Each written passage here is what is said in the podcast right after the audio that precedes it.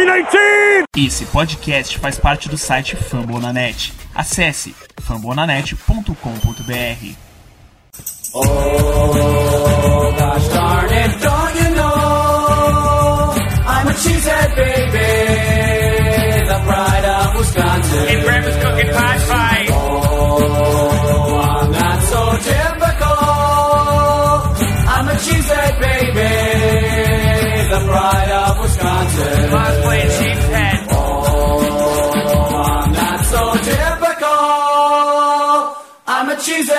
Baby, the pride of Wisconsin. Jim Bob, where the hell's my bowling ball?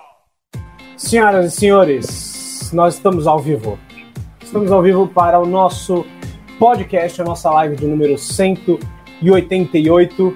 E nós estamos aqui iniciando é, essa longa jornada. né? Estamos apenas no começo dessa longa jornada de pós-temporada, até que a gente chegue lá na frente, nos primeiros jogos de pré-temporada. Então temos um longo caminho, muita coisa para acontecer e não foram tantas coisas assim que aconteceram essa semana, mas temos novidades e vamos repercutir essas novidades essa noite e onde você estiver ouvindo depois a, a nossa live, o nosso podcast. Então vamos lá. Antes de mais nada, eu quero lembrar você nós vamos, nesses próximos 60 minutos, conversar bastante sobre o Green Bay Packers e nós queremos pedir que você que acompanha o nosso trabalho, que conhece aquilo tudo que a gente tem feito em Twitter, Instagram, tá? que você compartilhe a nossa live, ok? A nossa live será, você já sabe disso, ela vira um podcast, você pode acessar os nossos episódios no nosso perfil do podcast uh, do Lambo Leapers, tá bom? Você pode nos assistir pelo YouTube, pelo seu. Um, pelo, pelo nosso é, Spotify, você pode nos procurar. Agregador de podcast. Encontrar lá em qualquer agregador de podcast que o da sua preferência você vai encontrar o Lambo Leapers lá, tá certo? Antes de mais nada, se você já está aqui na nossa live, se você está acompanhando, curta a nossa live. Ah, se inscreva no canal se é a sua primeira vez aqui com a gente. Nós queremos que você ah, possa aproveitar de todo o conteúdo que a gente tem para oferecer aqui no Lambo Leapers, ok? Essa noite e nesse episódio ah, eu estou aqui, Paulo Cardim, e eu também estou com o Rodolfo e com o Igor, Rodolfo Souza, Igor Castro, a nossa equipe do Lambo Leapers, ou parte dela, para a gente repercutir um pouquinho dessa semana. Boa noite, senhores, tudo bem com vocês? É, boa noite, Paulo. Boa noite, Rodolfo. Estamos mais uma vez aqui participando desse podcast maravilhoso. é, falar um pouco de Packers.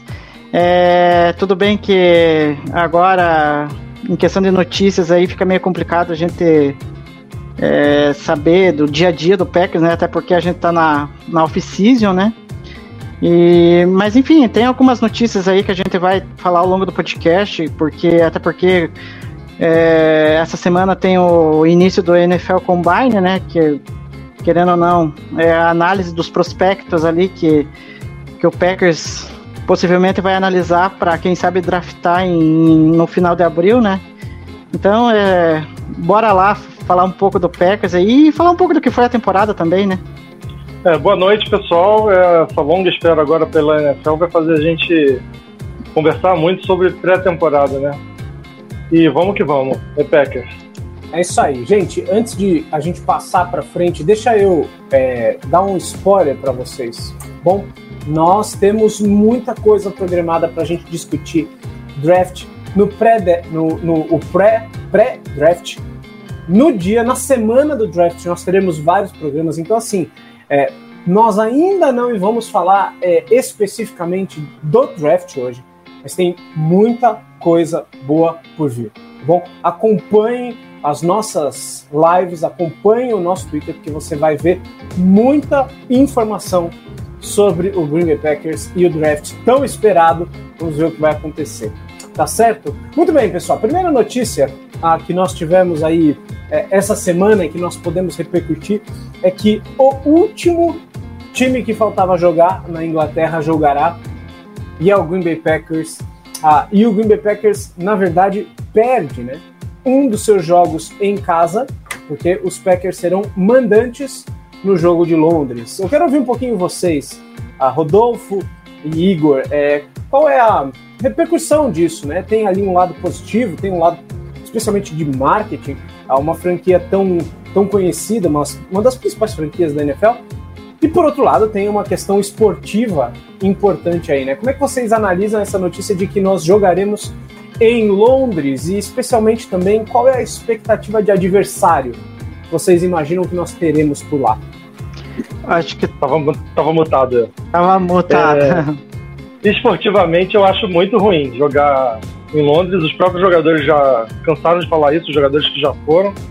É a primeira vez que a gente vai, mas para a questão de marketing, se for uma coisa que não for todo ano, eu acho válido. Se for só esse ano, vamos ver, não pode ser todo ano, né? Também não é todo ano que a gente vai ter nove jogos em casa, né? Vai ser ano sim, ano não. Mas acredito que vai ser uma vez a cada 10, 15 anos, então acho, acho válida essa participação. Esportivamente é ruim. É- e assim, questão de adversário, eu acredito que vai ser um daqueles adversários que estão sempre jogando em Londres, né?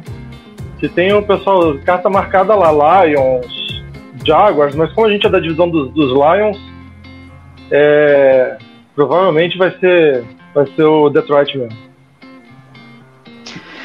Bom, é, é, eu até fiquei surpreso depois de tanto tempo o Packers ter um jogo confirmado lá, porque eu fico naquela questão assim que o Packers, ele, querendo ou não, é um time de. É um dos maiores times, uma das maiores franquias da NFL, né? Querendo ou não.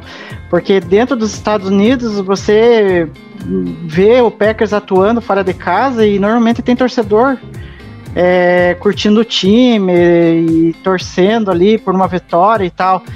Então eu, eu vejo assim até que com bons olhos você, você ir jogar pela primeira vez na Terra da Rainha. Eu, é, penso que nem o Rodolfo, eu acho que não vai ser com frequência, né? Porque é, até o Mark Murphy, né, que é o presidente do Packers, andou falando que é, como o Packers vai jogar fora de casa, né? é, Vai jogar lá em Londres, ele vai ter que buscar alternativas de receita, né? E daí a gente até vai falar um pouquinho mais pra frente que uma das alternativas de, de receita é trazer o draft de 2024, né? É. Então, é. Fora que nem o Rodolfo falou, é, teve. É, como que eu posso dizer? Teve jogadores que gostaram, que é o caso do Lazar. Apesar de a gente não saber se vai voltar pro Packers, né? Enfim. Mas ele gostou da ideia. Agora, O em compensação- não gostou, né? Ah, é, em compensação, o Andrew Amos já não gostou. Ele deu um sonoro não no Twitter. É, pois Então- é, tem, tem também um, um componente, né? O, o Paulo acabou de falar no nosso chat, né? É, tem um componente aí interessante, né? Será que o Aaron Rodgers vai para Inglaterra? Né, Na arte do, do divulgada pelo próprio Green Bay Packers, o, o Aaron Rodgers não estava lá e nem o Davante Adams, né? Então assim a gente a gente fica nessa expectativa. Eu acho que é interessante, é, por um lado, né? A gente tem aquela aquela questão de que tem torcedor do Green Bay Packers para dar e vender onde o Green Bay Packers joga. E eu tenho a impressão de que teremos, inclusive, alguns guerreiros que sairão dos Estados Unidos para ir para a Inglaterra, porque se você for pensar, a gente teve aí, é, nós tivemos jogos em, em lugares bem distantes do, do Wisconsin, né? É, aquele jogo contra o Arizona Cardinals, nós vamos repercutir um pouquinho desse jogo hoje. É, tinha muito torcedor do Green Bay Packers ali do outro lado dos Estados Unidos. Então é possível que nós tenhamos é, uma torcida é, favorável aos Packers. Eu li alguma coisa de é, New York Giants é, como, como possível é, possível rival ali, porque eles não vão colocar um jogo muito difícil, né?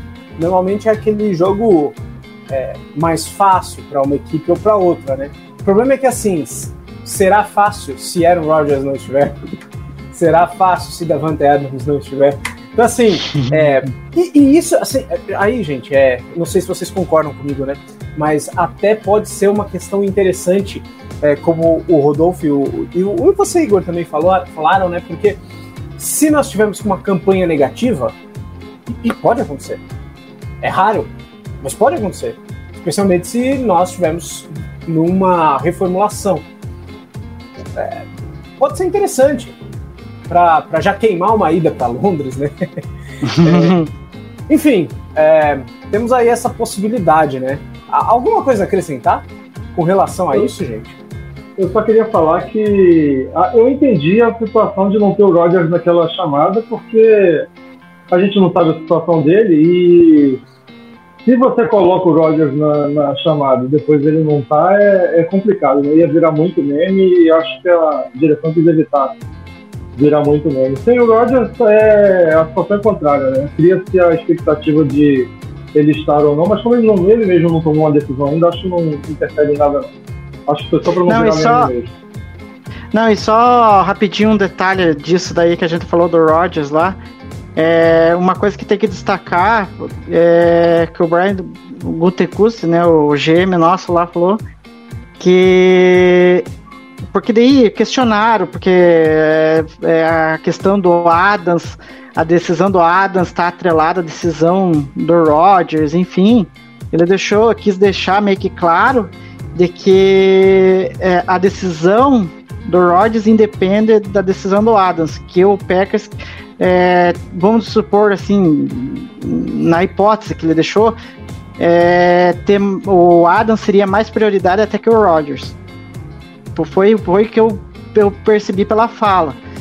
Enfim, é uma coisa que a gente só vai saber mesmo é, depois que o Rodgers enfim decidir, né? Porque essa novela aí eu acho que vai levar mais alguns dias ainda. É, É, mas a, e assim, decisão do, a decisão do Adams não depende do Adams, né? Depende dos Packers. A decisão do Rodgers não depende dos Packers. É. E assim, né, bom, temos 14 dias aí pra gente decidir, ou pros Packers decidirem algumas coisas importantes, eles precisam fazer uma série de mudanças aí no, no cap hit, né? É, então vamos ver o que, que vai acontecer. É, de fato, eu, eu tô com vocês nessa avaliação e eu acho que é, a gente vai continuar falando bastante disso. É, a, a sensação é de que volta Aaron Rodgers e de que o Davante Adams vai jogar mesmo que com a tag. É, não dá para deixar o Davante Adams ir embora. É, e, e se o time quer o, o máximo de força hoje, o Aaron Rodgers é essa pessoa. Não vai ser com o Jordan Love que vai ter as melhores condições de ganhar um campeonato no ano que vem. A questão é, é ver como a franquia vai equilibrar presente e futuro. né? É, São cenas dos próximos capítulos que, claro, vão continuar deixando a gente desesperado. Né? Toda vez que eu entro no Twitter, eu fico esperando ver assim a- a- as. a- a- ou, ou mesmo um tweet nosso do Lambo Reapers, ou alguma coisa assim de última hora do Rob Demovsky, Matt Neidman, esses caras, que assim, saiu alguma coisa, né? E, e eu fico toda vez, toda vez, eu fico esperando. Tom esperando- Silverstein também, que, que eu fico exato. ali olhando direto também. e não sai, né?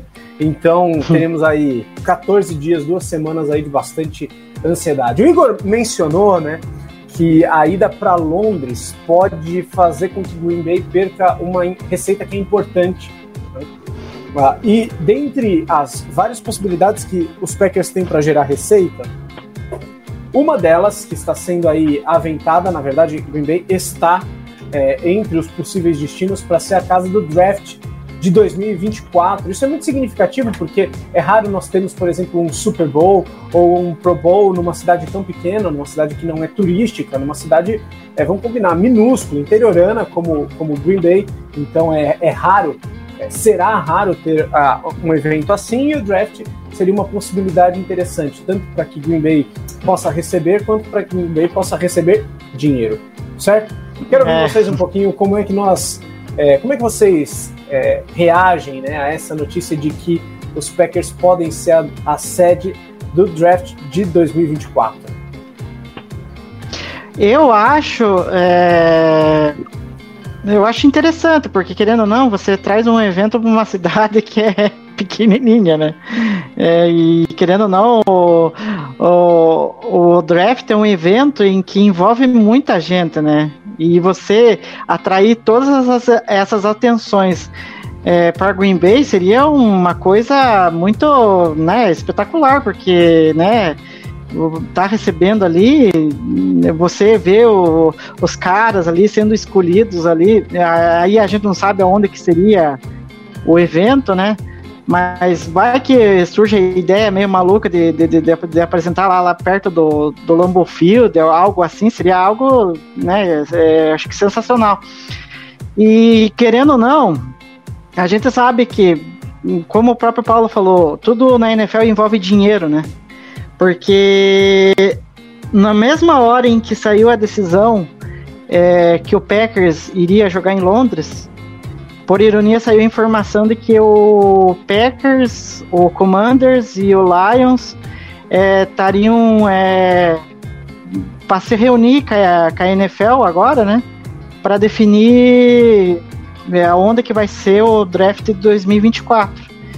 E, e depois ainda surge a fala, que nem eu falei, do Mark Murphy, né? Que tá é, procurando outras maneiras de ter receita, porque querendo ou não, o Packers depende muito da receita do Lambeau Field, né? É, e você perder um jogo de temporada é, vai fazer falta pro Packers, querendo ou não. Então seria uma maneira de compensar essa, essa, essa ida para Londres, né? Mas enfim, vamos ver. Capaz que, que a gente tenha alguma notícia sobre esse acordo aí, provavelmente lá por abril, um pouco mais para frente. Agora, deixa eu, deixa eu perguntar para o Rodolfo. É, Rodolfo, é, o que, que seria marcante? Temos um, um- O draft será em Green Bay. O que seria a- a- o evento mais marcante nesse draft? Bem, primeiro eu acho que se for ter um draft lá, tem que ser no Lambeau Field, né? Não, não vejo como uma cidade pequena ter uma, ter uma estrutura para receber o draft. E assim, para uma cidade que não vai ter o Super Bowl nunca, né? A gente tem que ser sincero nisso, Green Bay não vai receber o Super Bowl nunca. A Não sei que dê um. tá, inaugure um estádio novo, que também eu acho muito difícil acontecer, quase impossível é um evento que para a cidade é sensacional como um todo. Acho não nem só para o Green Bay Packers só na questão financeira, mas para a cidade de Green Bay é um evento que Green Bay só tem o futebol americano, né? A gente pode afirmar isso aí, né? Só tem o futebol americano e ter uma data fora do- dos jogos que possa ter um evento ia ser sensacional. E assim, é, cabe, né? Porque abril, geralmente a época do draft é a época que está começando o verão americano. Aí a temperatura em Green Bay é menos crítica para essa situação, né? Acho, acho que É, seria que- sensacional. É Seria que não teria condição de fazer em dezembro, né? Que a gente sabe o que acontece. É, o Super Bowl lá seria bem complicado também, né, em fevereiro. Agora, Sim. v- Vamos lá, o que, que seria marcante para vocês? O draft de 2024, Green Bay. O que, que seria chocante, marcante para vocês? Ah, pelo Eu não- menos pra mim, eu escolher, eu seria escolher um QB no lugar do Love. Pode ser. Que não, é- eu não acho impossível, né? E assim, se o Aaron Ainda Rodgers mais com a permanência do Rodgers. Pois é. Vai lá, Rodolfo. É, escolheu um quarterback, né? Mas assim, o, pelas falas últimas do, do Gucci, ele. Eu acho que ele vai acabar ficando com o Love. Vão empurrar o Rodgers até o Love re- renovar o contrato. É, e- e assim, né, pra- eu não iria tão longe, nem num QB. Eu acho que já seria chocante se nesse dia, na primeira rodada, o Green Bay Packers selecionasse um wide receiver. Aí a casa ia cair, ia chover, ia fazer de tudo. né? Imagina.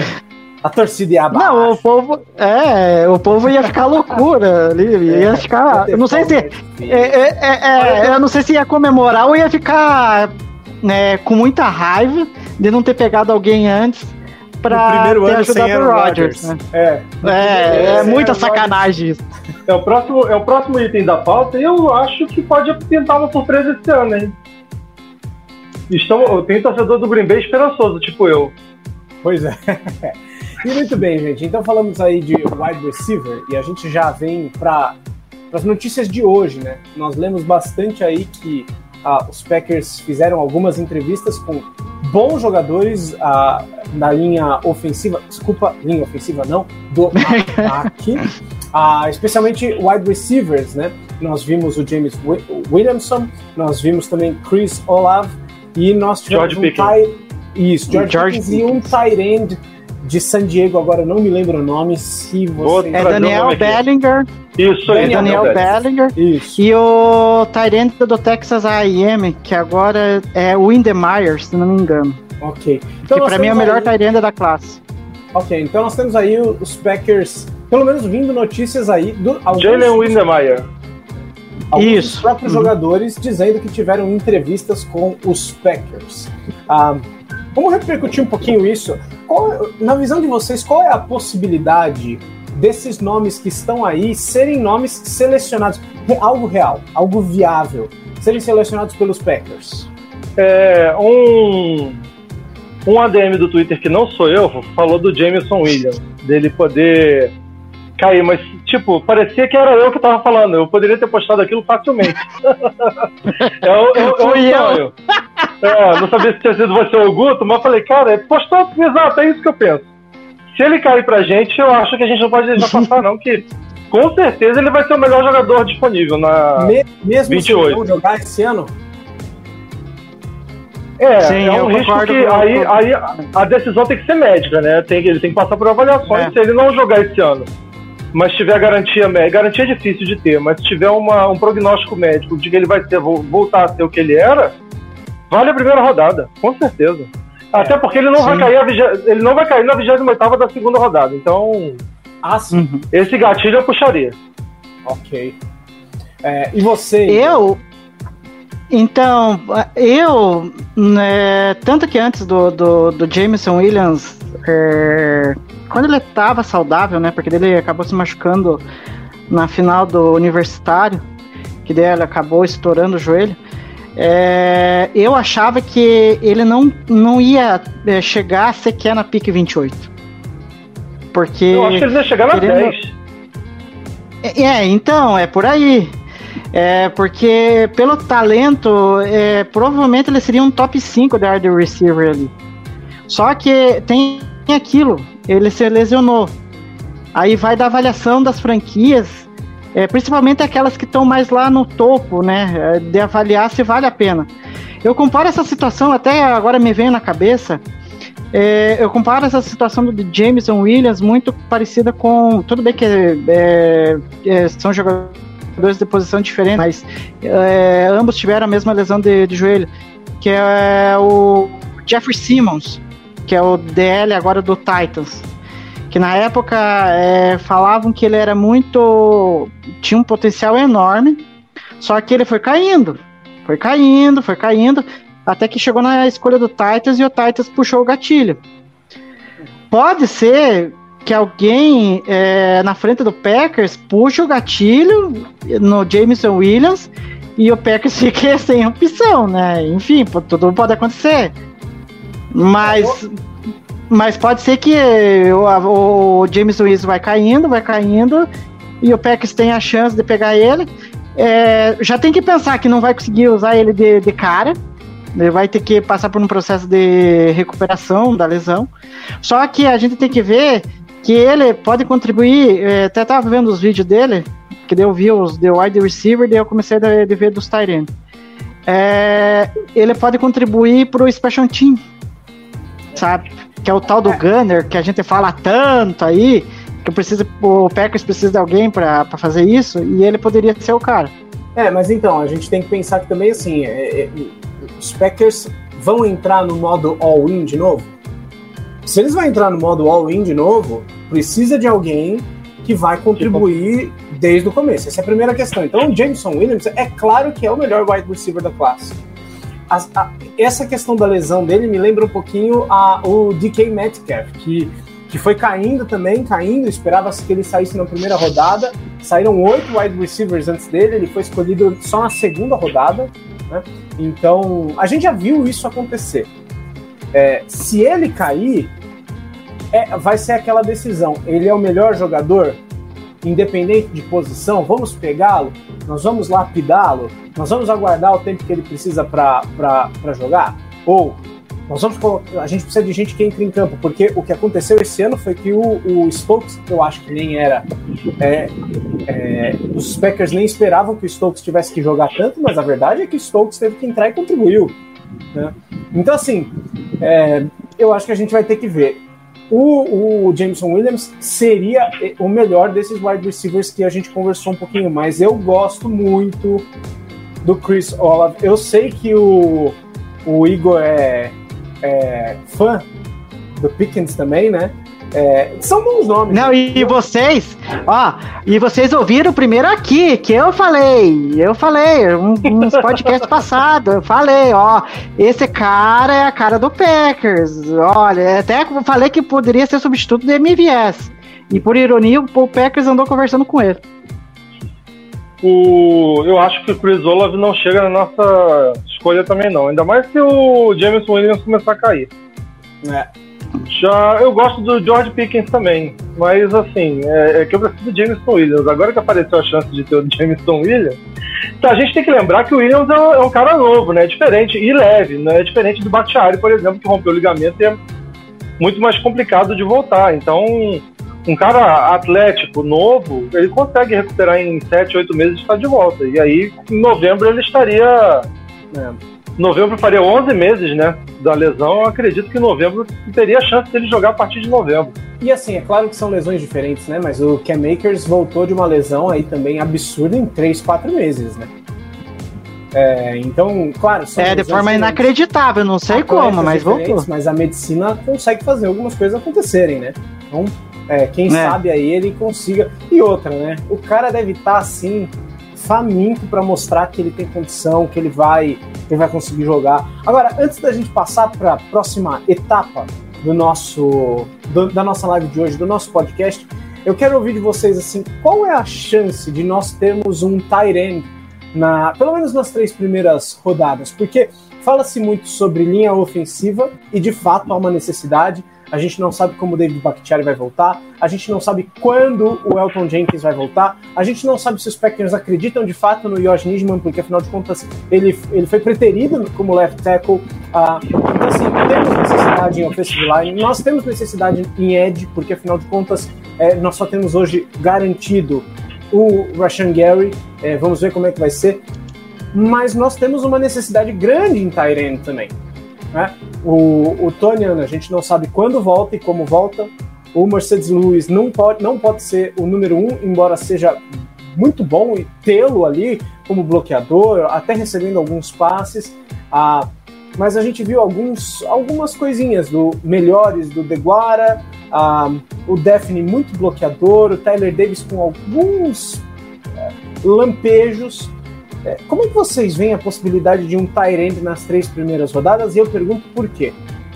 Porque Gutekunst selecionou na terceira rodada Jace Sternberger e no ano seguinte Josiah DeGuara. Então parece haver aí um, um apreço por Tyrands, especialmente dentro do, do, do esquema do Matt. Como é que vocês lidam com isso aí? Vai lá, ô, ô Igor. Então, é que nem eu já falei, até vamos ser sucinto aqui. É, eu falei em algum dos podcasts que eu acho que o, o setor de Tyrants ali, da posição de Tyrants, acho que tinha que oxigenada, porque, querendo ou não, é, a gente tem o Lewis, que já é um veteranão, então a gente não pode, não pode achar que ele é o futuro na posição. O Deguara é, tem ainda um chão aí para se provar se valeu a pena a, a escolha dele. É, fora que, que nem você próprio falou, né, Paulo, é, o Sternberg, hum, querendo ou não, foi uma decepção.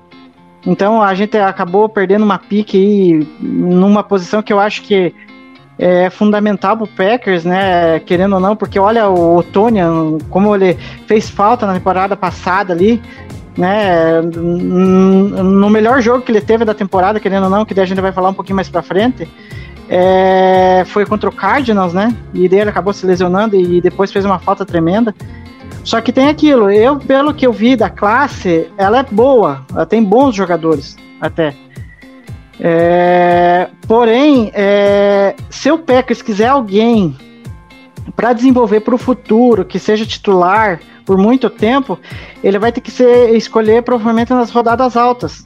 Então, não, eu penso assim que não dá para deixar para muito mais tarde, porque aí o, a qualidade dos Tyrande vai caindo muito. Então, eu não me surpreenderia de vir, talvez na terceira, quarta rodada. Eu, eu, já, eu já acho que não vai rolar, não.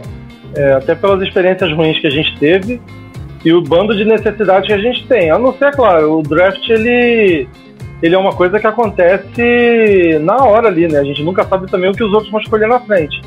Mas se um jogador muito bom cair numa escolha de terceira rodada nossa, é, pode acontecer, mas acho que acho que não vai rolar não. Até porque a gente escolhe muito longe, né? Então acho complicado. Mas assim, e Tyrande é uma posição que é possível, é mais possível achar nas rodadas baixas, né? Tem, tem Tyrande que é achado na rodada baixa. Assim como Ah, o OL, acho, acho que o OL a gente, a gente tem acertado da quarta rodada para baixo. Então acho que vai focar mais na defesa e o wide receiver mesmo nas três, no primeiro dia e no segundo.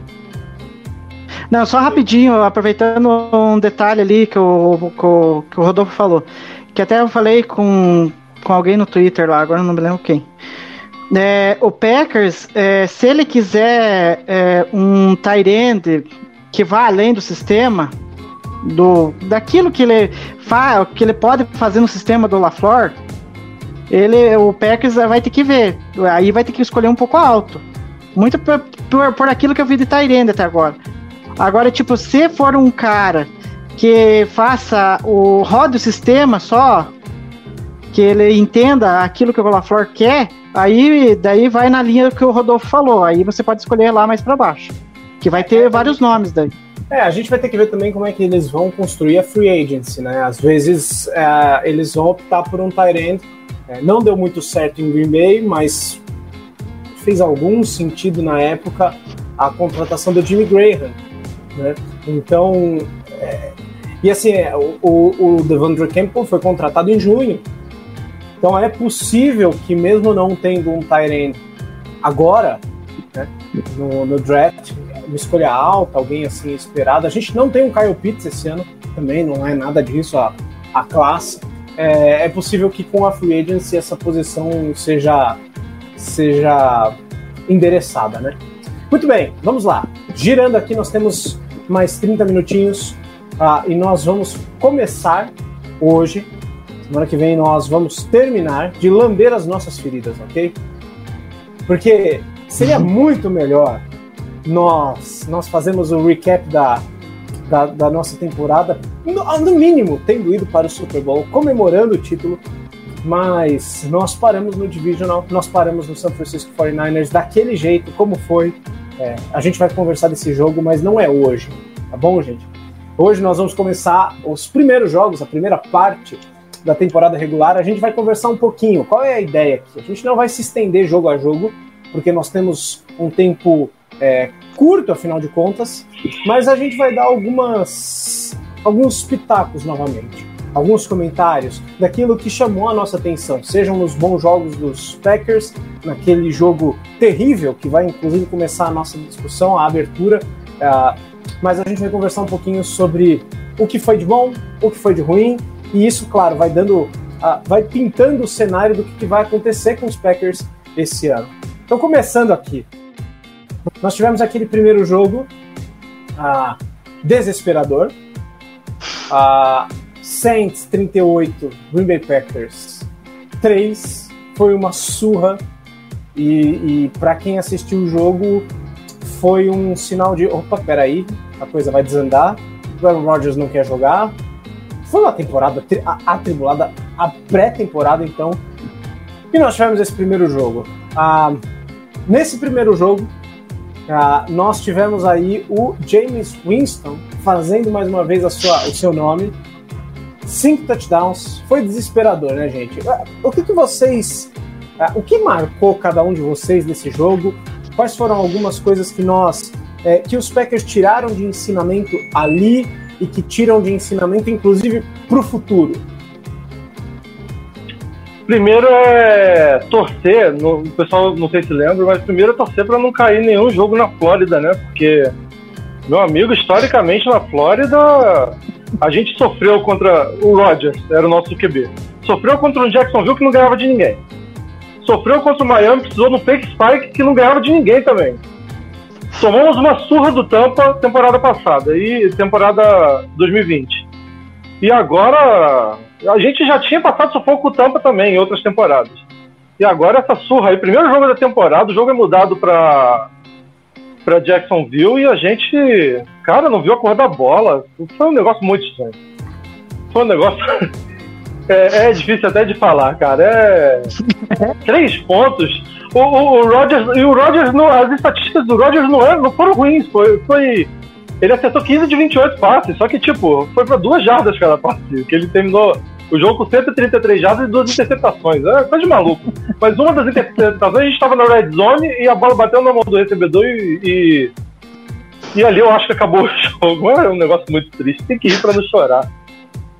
Não, aquele jogo foi no minimamente medonho. Nossa, a gente sempre fala que o Packers tem um jogo.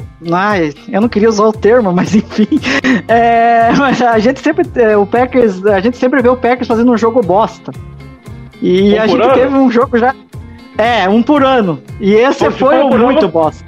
Se for, se for um por ano, tamo bem, que São Francisco já foi esse ano.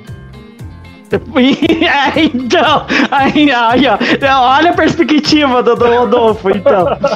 É uma boa perspectiva. É, é, então, é, cara, foi. Nossa, parecia que o time tava em pré-temporada, cara. Ele parece que não entrou em campo. Cara, ó, só, só, só uma estatística que eu tava puxando lá antes da gente começar o podcast. Tem uma estatística muito bizarra.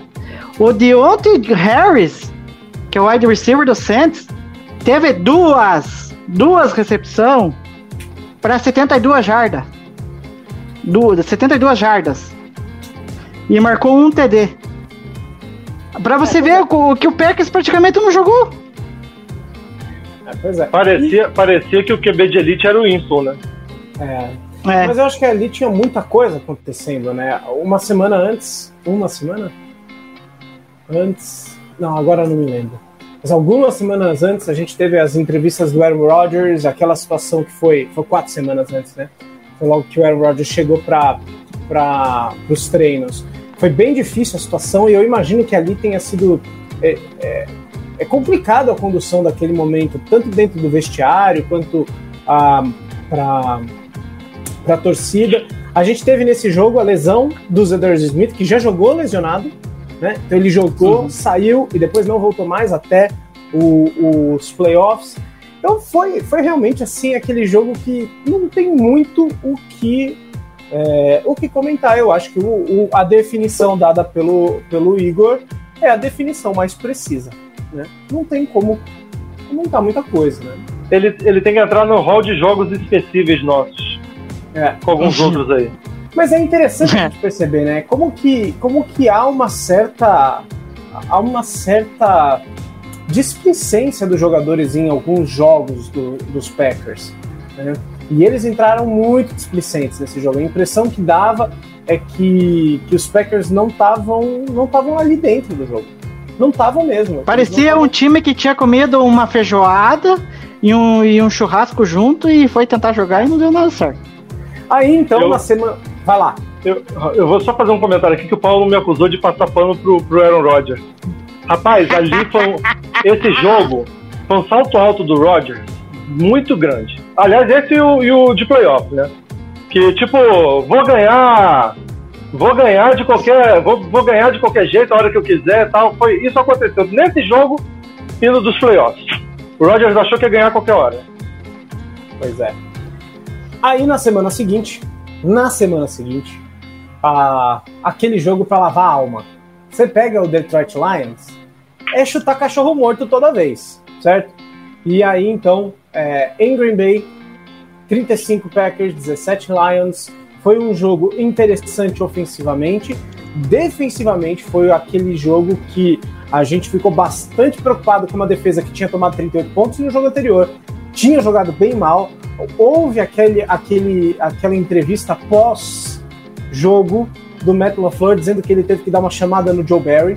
É, rapidamente, gente, vamos, vamos passar rapidamente por esse jogo, porque tem alguns jogos com algumas coisas mais interessantes.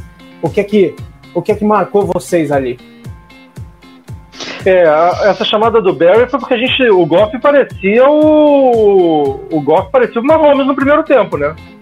O Barry estava atacando o QB sem blitz, com quatro, três ou quatro o tempo todo, e o Goff estava deitando e rolando. Aí com a mudança, deu uma melhorada no segundo tempo. O que, o que me marcou nesse jogo é que eu fiz uma aposta combinada no, num site de apostas e eu perdi essa aposta por 10 jardas do Aaron Jones corridas.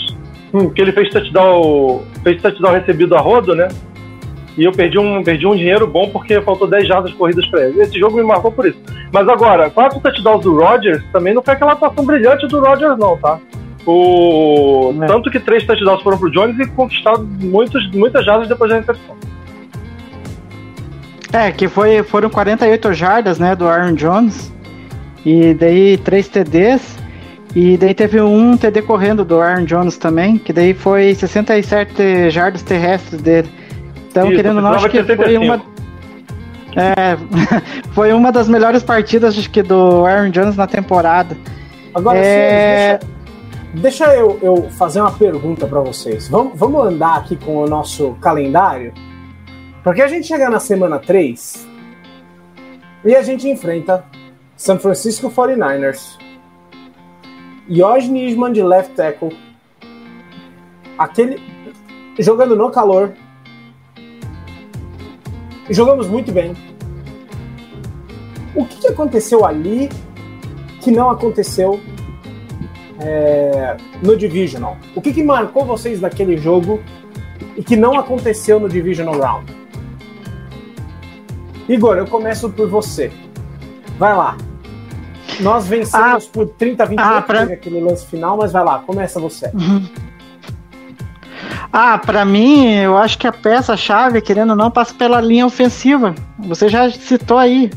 O Yoshi Nisman, na, naquela partida, ele jogou. A- na, na partida de playoff, ele tava fora. Foi o, o Billy Turner que entrou é, para fazer uma função em que ele não tinha feito em toda a temporada. É, tava, deu para ficar bem nítido que é, ele não estava em uma forma física ideal para jogar é, ao ponto de ser movido para o lado esquerdo. E a gente viu o desastre que foi.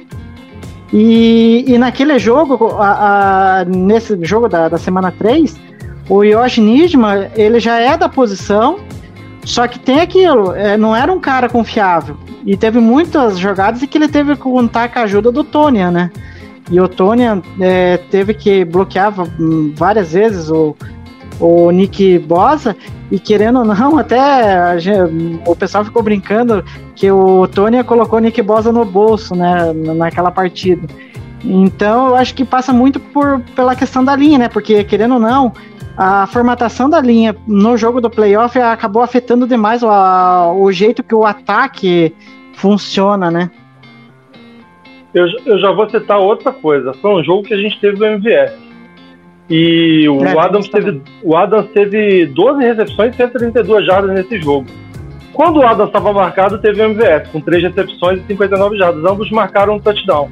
É um jogo que o Lazar foi tão apagado quanto o jogo no- nos playoffs, né?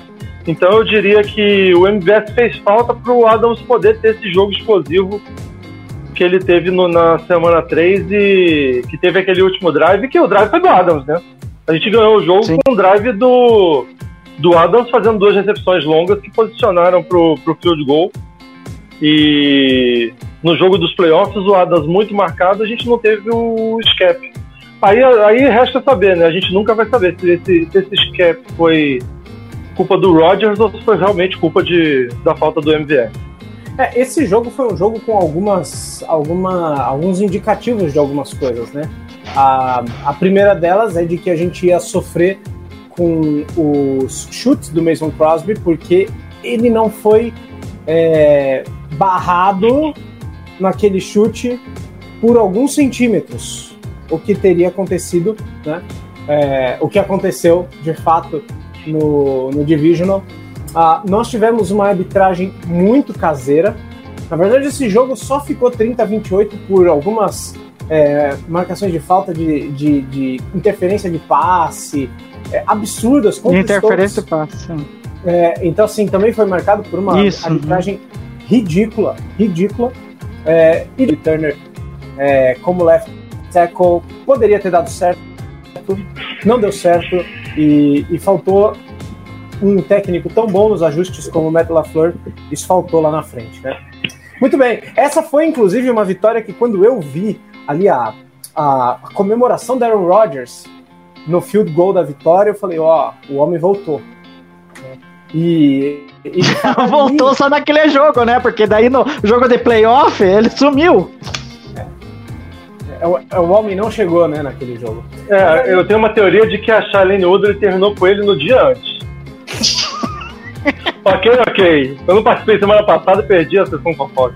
É isso aí. Então tá Muito bom. bem, aí nós saímos de. Nós voltamos a ter campanha positiva ali, 2 a 1 e recebemos o Pittsburgh Steelers em casa ah, para uma vitória com bons momentos, especialmente do Randall Cobb, aquele, aquele, aquela troca de olhares maravilhosos entre o Aaron Rodgers e o Mike Tomlin, certo?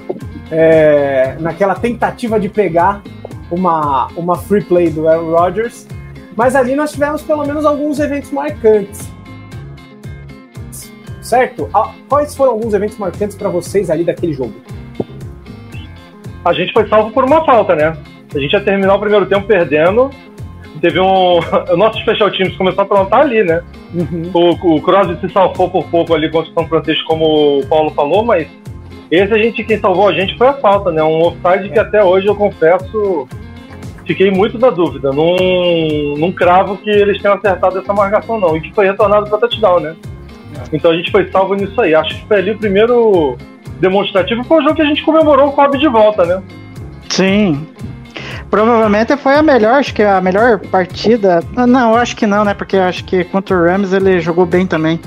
Aí, a- aí a gente tem que faz- depois fazer um comparativo de, de estatísticas para saber em qual que ele foi melhor. O, É. No caso, o Randall Cobb. Mas o que eu destacaria foi a boa partida do Ed Dillon contra o Steelers, né? Ele fez 81 jardas em 15 carregadas e tendo uma média de 5.4 jardas corridas por tentativa. Então era praticamente quase é, um first down por, por cada jogada, né?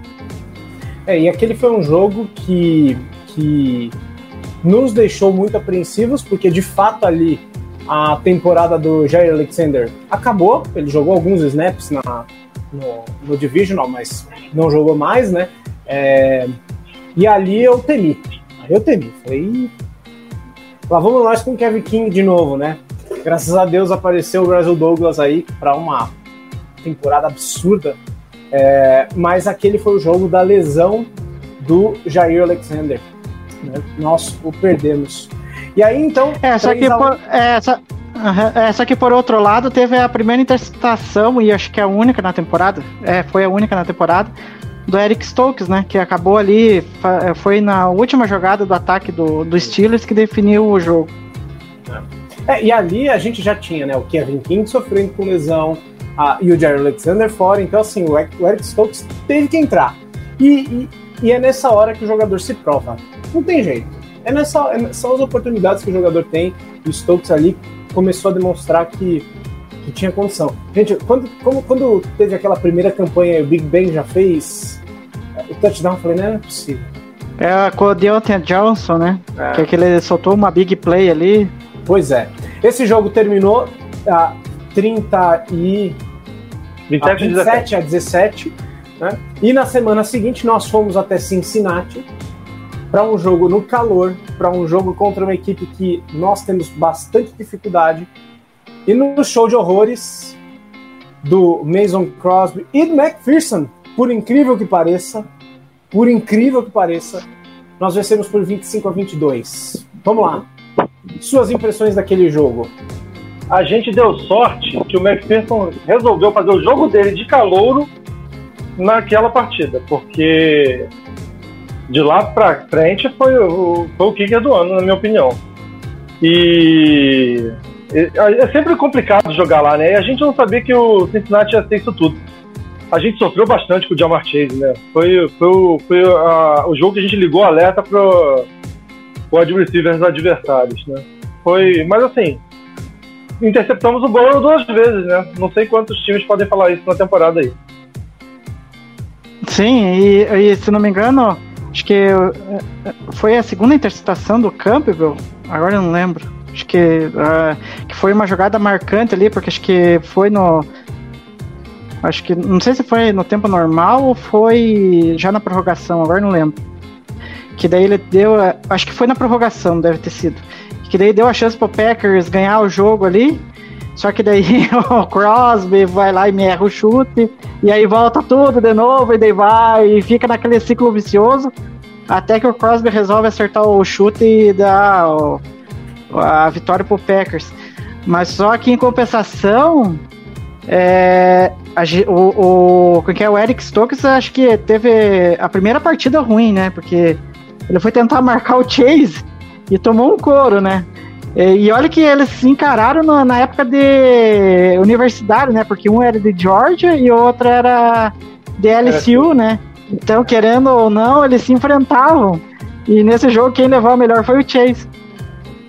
É, esse jogo, esse jogo é engraçado que as torcidas comemoraram vitórias, cada uma é, intercalando, né? Só que aí o que queria errava e. E acabou que a gente ressabiado ganhou o jogo Não, no final. a- Não, a- a- não, e a cena do McPherson, cara, eu não sei se foi o último chute, eu não lembro, foi um dos chutes que eu, eu achei sensacional. Que é aquele chute que passa muito perto da trave. Sabe? Aí ele, ele comemorando ali, nossa, ganhamos! Aí depois quando. E ele acho que ele nem tinha se tocado, que a bola tinha ido pra fora, que o arbitragem tinha dado a bola fora. E ele tava comemorando. Aí depois que avisaram ele, pô, cara, você errou o chute, vai continuar o jogo. Ele errou, ele errou os dois chutes que tentou nesse jogo, né? É, é o que eu falei. Ele conseguiu fazer a partida dele de calor nesse jogo. E o Cross errou três chutes nesse jogo. Acertou quatro, mas errou três. É inacreditável, né? Ali a gente já estava vendo que a coisa ia desandar com o, com o Mason Crosby, né? É, bem, vencemos apesar disso. Apesar de tudo, né? É, vencemos. Ali já nós já estávamos 4-1, uma campanha é, que muitos diziam que era enganadora, mas a- havia vencido Cincinnati em casa. E o Cincinnati chegou no Super Bowl.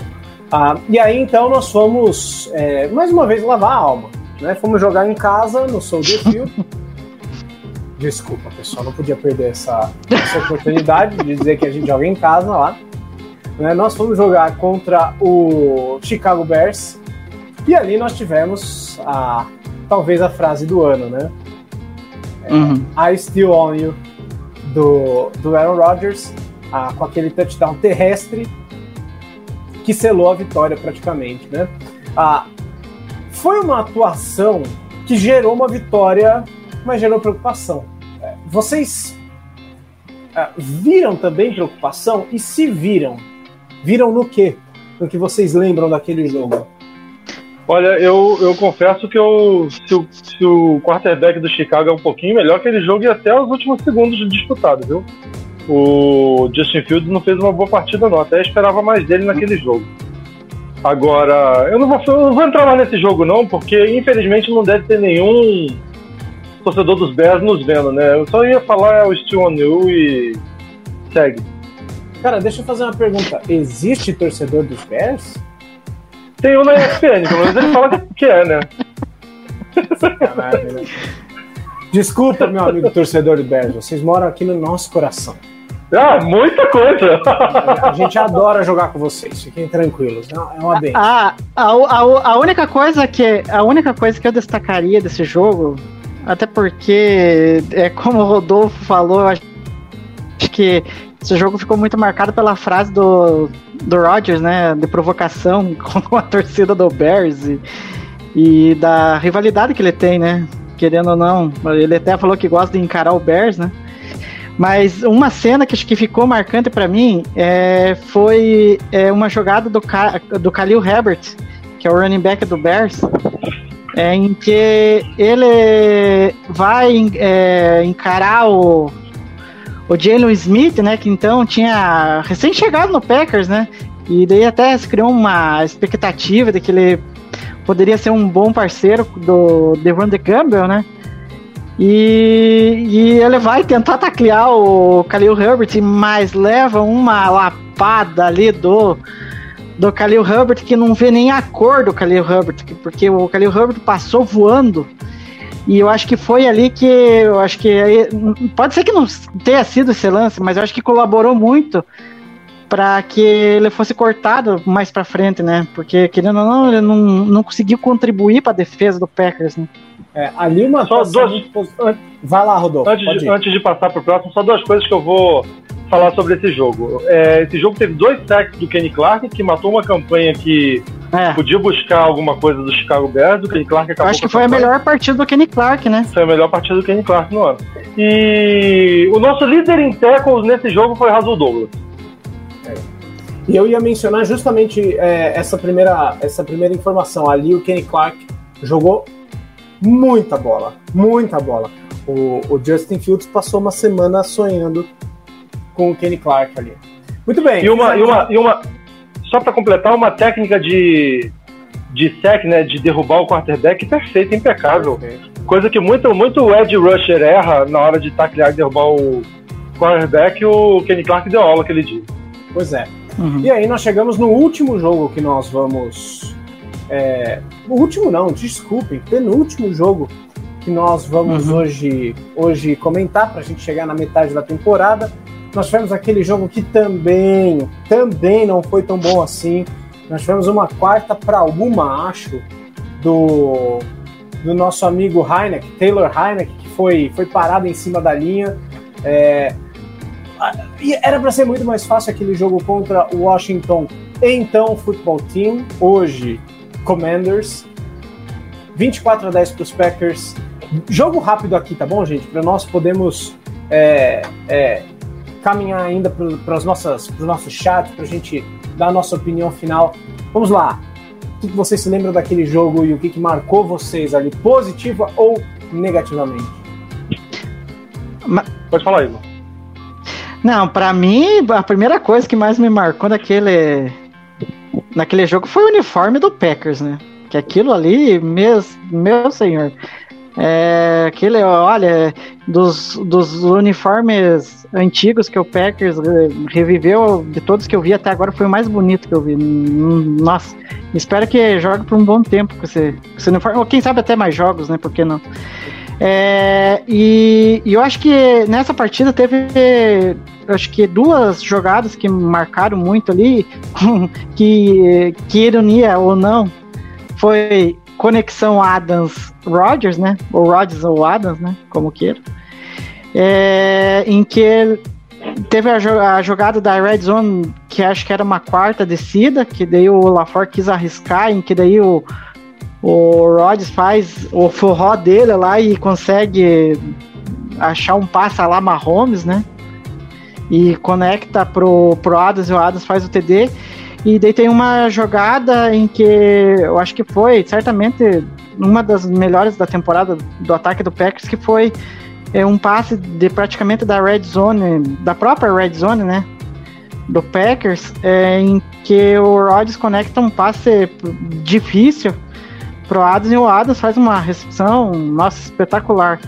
E por fim, que daí é um detalhe negativo, né? Que ali acho que começou a mostrar que a defesa tinha um ponto fraco, que é a questão do, do dos QB em jogo terrestre, né? Que foram 95 jardas do Taylor Heineken. Não é de, de, de um Lamar Jackson, é do Tyler. É, é do Heineken, né? Que agora até me confundi os nomes. O, eu, eu não tô. é, foi nesse jogo aquela. Aquele passe do Rodgers pro Adams que ele pede tempo e. É essa, né? Foi essa que você citou, né, Igor? É. Que Aquela jogada ali, É. na quarta descida, aquela jogada ali é espetacular, né? A gente não sabe até agora como aconteceu. Sim. E aí, realmente, tomar 95 jardas do Heineken foi pra beber Heineken depois do jogo. E, e aí, então, nós chegamos na, na, na metade da temporada, um jogo dos dois líderes até então, certo? Estavam, acho que 6-1, ah, tanto o Arizona Cardinals quanto Não, a Arizona tava 7-0. Não, eu tava invicto. 7-0. Isso, É. 7-0 e 6-1, perfeito. Ah, os caras sabem tudo. É exatamente isso. E ah, jogo em Arizona, um Thursday night. ah, eu me lembro que a semana curta, e além da semana curta, Davante Adams fora do jogo por conta da Covid, certo? Foi isso, né? O Davante Adams Isso. teve Covid, Covid, nessa, foi Covid. nesse jogo, exato. Ah, e, por outro lado, o, o Kyler Murray, como ele sempre joga bem na primeira parte da temporada, jogando bem, o DeAndre Hopkins. Ele era candidato favorito ao MVP na época. Exatamente. DeAndre Hopkins Uhum. jogando também, apesar de lesionado, jogou bem. Mas nós tivemos uma, uma excelente atuação, a melhor atuação até ali. Como tudo na vida do Green Bay Packers, sempre cheia de, de, de drama, né, para encerrar o jogo. Mas nós tivemos ali o melhor jogo. Ali, ah, o que chamou a atenção de vocês no nosso recap de hoje? É, ali, aquele jogo ali, a gente não contou com MVS, não contou com Lazar e não contou com Adams. Né? Foi um jogo Uhum. sem wide receiver. E o Tony se machuca nesse jogo. Uhum. É, então, nós até o Amari Rodgers recebeu bola nesse jogo. O Cobb recebeu duas para touchdown, foram duas recepções do Cobb, as duas para touchdown. E o Aaron Jones foi muito usado como recebedor nesse jogo, né? O plano de o que o que me vale ali foi o plano de jogo. O plano de jogo do ataque é uma coisa que faltou em outros momentos da temporada, principalmente no jogo de playoffs. É, as variações, as alternativas, a criatividade, tudo foi mostrado nesse jogo, tanto ofensiva como defensivamente. né? A gente achou que ia tomar um caminhão de jardas terrestres do, do Kyler Murray e a gente foi interceptado ele, interceptou ele duas vezes. Foi, eu diria que não vai ser estatisticamente nem por placar, mas acho que foi o nosso melhor jogo no ano, porque é um jogo que o torcedor dos Packers normalmente não esperava ganhar e a gente foi lá e ganhou. Uhum. Não, e, e não é só esse detalhe de, de, de- de não estar com os principais recebedores, né? Era um jogo de semana curta, né? Era numa quinta-feira. Então aquilo falar, ali é, é, aquilo ali ferrou todo o planejamento do, do LaFleur. então ele teve que se ajustar em pouco tempo ali o ataque. E como o próprio Rodolfo falou, é, querendo ou não, mas, mas provavelmente é, né? Eu tô sendo até meio ambíguo. é, mas foi a melhor partida do Packers na temporada. E isso dos dois lados da bola.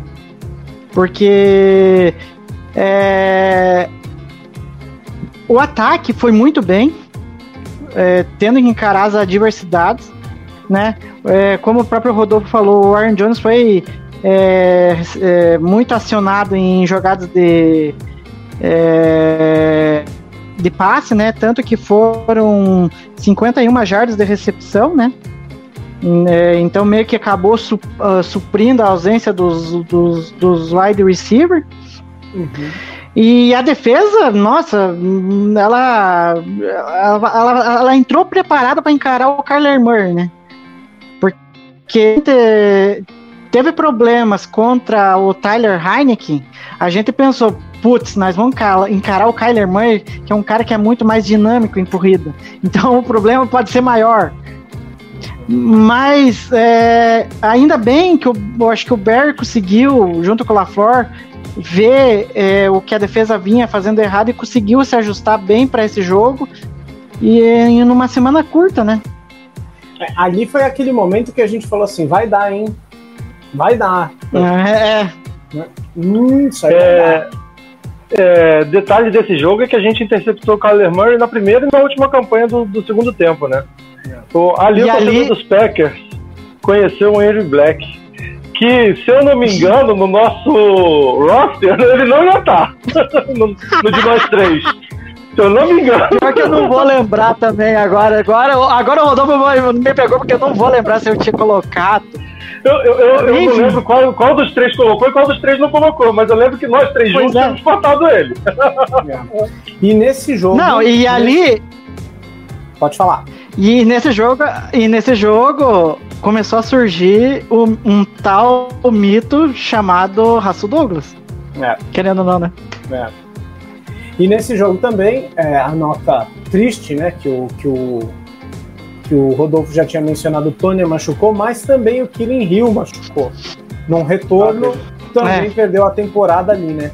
Ali era cada, cada jogo, cada semana era um perdendo a temporada, praticamente nos Packers. Foi uma sequência muito dura ali é, de lesões, né? Então foi uma nota difícil porque o Kellen Hill podia ser um, um- um Ah, jogador e- importante Isso- em algo que fez Sim. muita falta para nós, que É. era Special Teams. Né? Então, Sim, eu, e di- só um eu detalhe- diria até mais. Ele fez falta quando o Andy Dillon machucou contra o Francisco. É. Um corredor mais físico. Não, e, e só um detalhezinho, eu acho que esse lance do, do Kellen Hill pode ter sido culpa dele. Porque ele saiu da red zone lá e acabou. Que não precisava, era só ajoelhar, sair na linha dali uma- de acho que 20 jardas, 25 jardas. E- só que aí eu, é, eu falo assim que é um, ali já era um outro indício de que o Maurice Drayton já estava errando ali. É, Continuava errando. Né? Isso, isso, é, isso é normal de special teams mal treinado, né? Porque ele recebe a bola É, exatamente. seis jardas dentro da end zone. Nenhum outro time estava retornando nesse tipo de jogada. É. Por- Porque o técnico já dá determinação. Normalmente a bola cai três jardas dentro da end zone o pessoal já não está retornando mais porque a chance de sucesso é muito pequena. Só aquele time que tem retornador acima da média. Então ali a Uhum. escolha, a foi, foi um lance de escolha ruim que causou a lesão do Kylian Hill, infelizmente.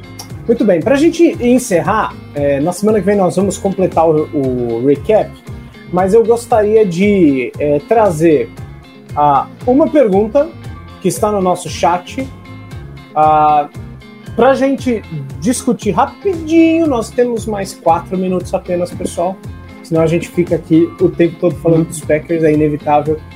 Mas eu quero ouvir vocês. O, o, o Alan perguntou o seguinte, e eu acho que é interessante a pergunta do Alan Braga, que está É, aqui com a gente. É, é essa? Ele pergunta o seguinte: como será o futuro do Jordan Love? Porque a gente fala de Aaron Rodgers, Davante Adams, mas de fato, nós temos aí um quarterback novo. Algumas pessoas dizendo que de todos os quarterbacks dessa classe, o Jordan Love é melhor que todos eles. Ah, um jogador que foi extremamente inconsistente na sua primeira temporada jogando, assim como foi o Aaron Rodgers na sua primeira temporada jogando. É, então é impossível julgá-lo, é impossível dizer que ele não é um jogador de NFL, mas a verdade é, tá todo mundo esperando a volta do Aaron Rodgers, ele vai ficar, se o Aaron Rodgers voltar um terceiro ano é, no banco de reservas, e vai saber que tipo de contrato o Aaron Rodgers vai receber, a gente não sabe nem se ele vai ter futuro nos Packers.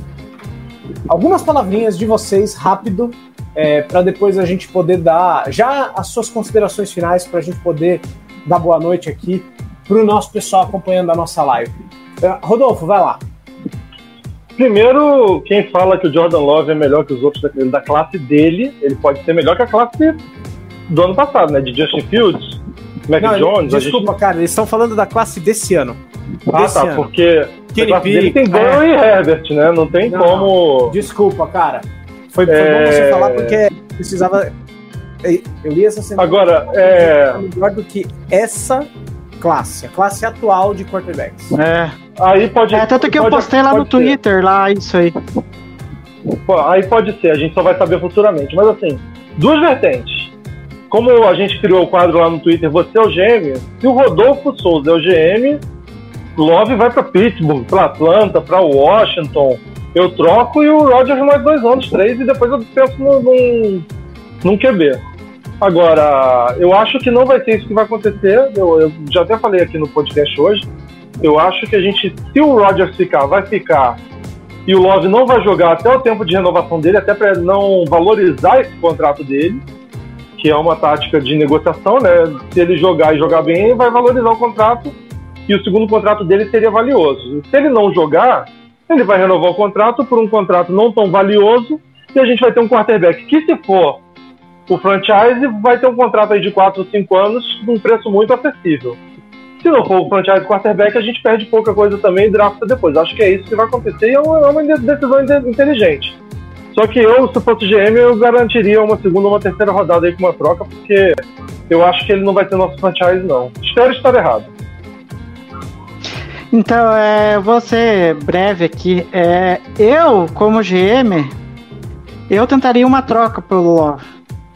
Eu acho que equipes aí na, na NFL que precisam de, de quarterback, você sempre vai ter. Né? Aí é a questão de você saber negociar questão de piques, de draft aí, mas como GM eu pensaria nisso, de trocar a ele.